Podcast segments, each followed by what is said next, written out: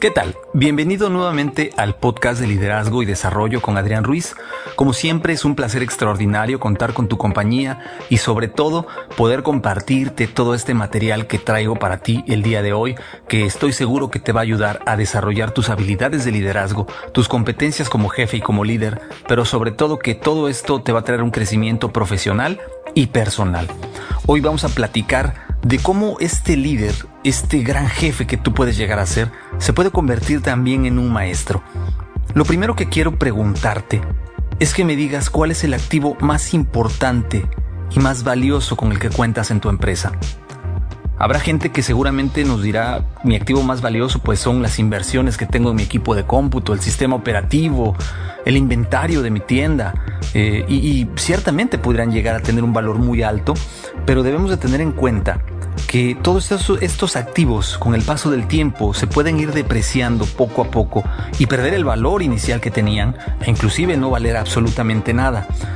Es muy importante que sepas que uno de los activos más importantes pero más valiosos también dentro de tu organización es tu gente, es tu personal. La capacidad que ellos tienen de contribuir y de hacerte ganar más con estos activos que tú tienes es invaluable y es muy importante que tú lo sepas. Así que uno de tus roles más importantes como gerente y como líder es enseñar y formar a la gente que trabaja para ti, el modo en el que debe de hacer el trabajo y cómo puede hacerlo mejor cada día.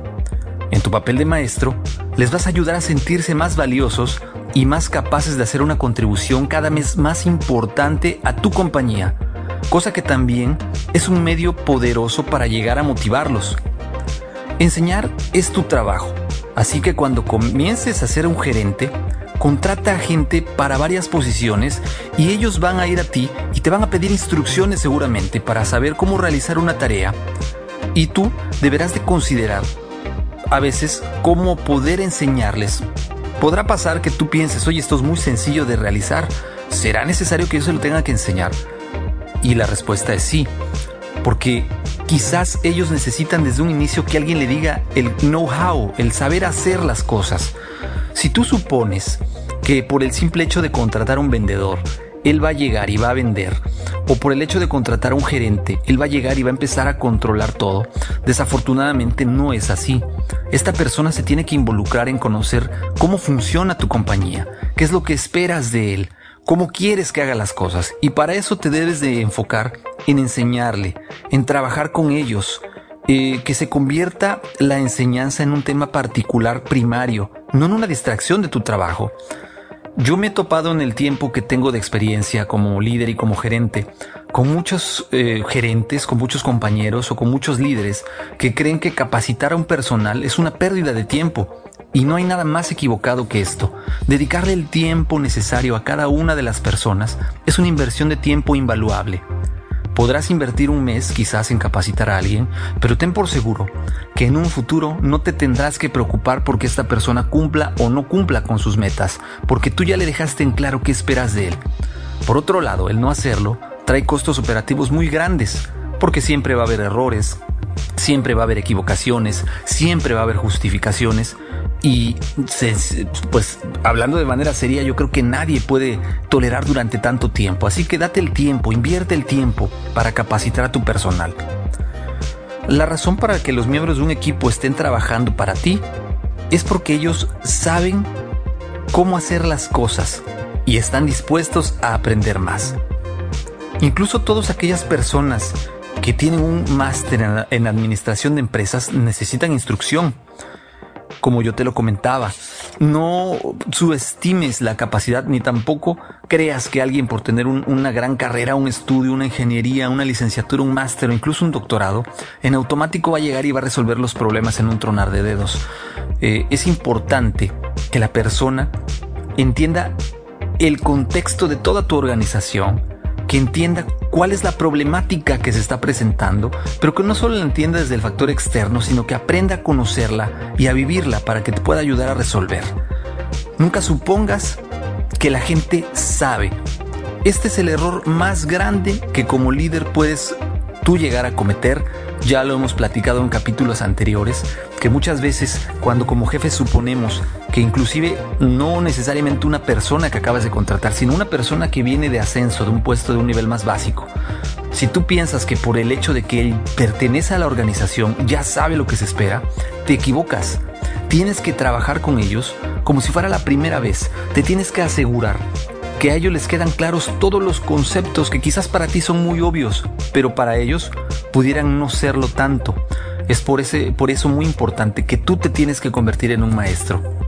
Hay una frase que a mí en lo particular me gusta mucho dentro de este tema de liderazgo, crecimiento y desarrollo, que dice que la mejor manera de aprender es enseñar. En la medida que tú enseñes, tú te volverás cada vez más un experto, una eminencia en el tema y seguramente te volverás un referente en cuanto a todos los temas administrativos de tu organización, de tu equipo de trabajo, de tu departamento y esto te va a traer grandes beneficios. Cada vez que tú entrenes a un colaborador, reforzarás este conocimiento y te volverás cada vez más analítico y por ende encontrarás cada vez mejores soluciones e inclusive detectarás áreas de oportunidad que quizás no te habías dado cuenta que existían y podrás hacer propuestas de valor en tu organización para poder desarrollar mejoras continuas o mejoras que permitan que tu organización inclusive se desarrolle más y por ende incrementará tu valor dentro de la organización, pudiendo ser acreedor, ¿por qué no?, a un crecimiento o un desarrollo. Pero estamos de acuerdo que la base de todo esto sigue siendo y será siempre tu activo más valioso, como decíamos al inicio de este, de este episodio del podcast, que son tus colaboradores.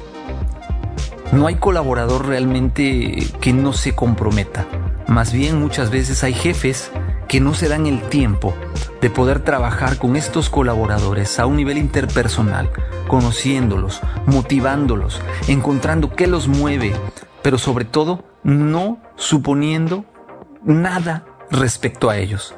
Créeme, estoy seguro que estos tips te van a servir para ser un mejor líder y desarrollar cada día mejores estrategias de trabajo, pero sobre todo empleados, colaboradores, gente que trabaje para ti, que esté contenta, que se sienta parte de algo más importante, pero sobre todo sean capaces de dar un rendimiento excepcional. Bueno, espero que te haya gustado este tema, espero que te haya sido de mucha utilidad. A mí en lo particular me gusta compartir mucho este tema porque me identifico mucho en situaciones que me pasaron a mí en lo personal y creo que te pueden servir. A mí por mi parte me gustaría que me compartas qué te pareció. Ya sabes, los medios de contacto son el correo electrónico adrianrogelioruiz.com. En Twitter me encuentras como Adrián Rogelio Ru.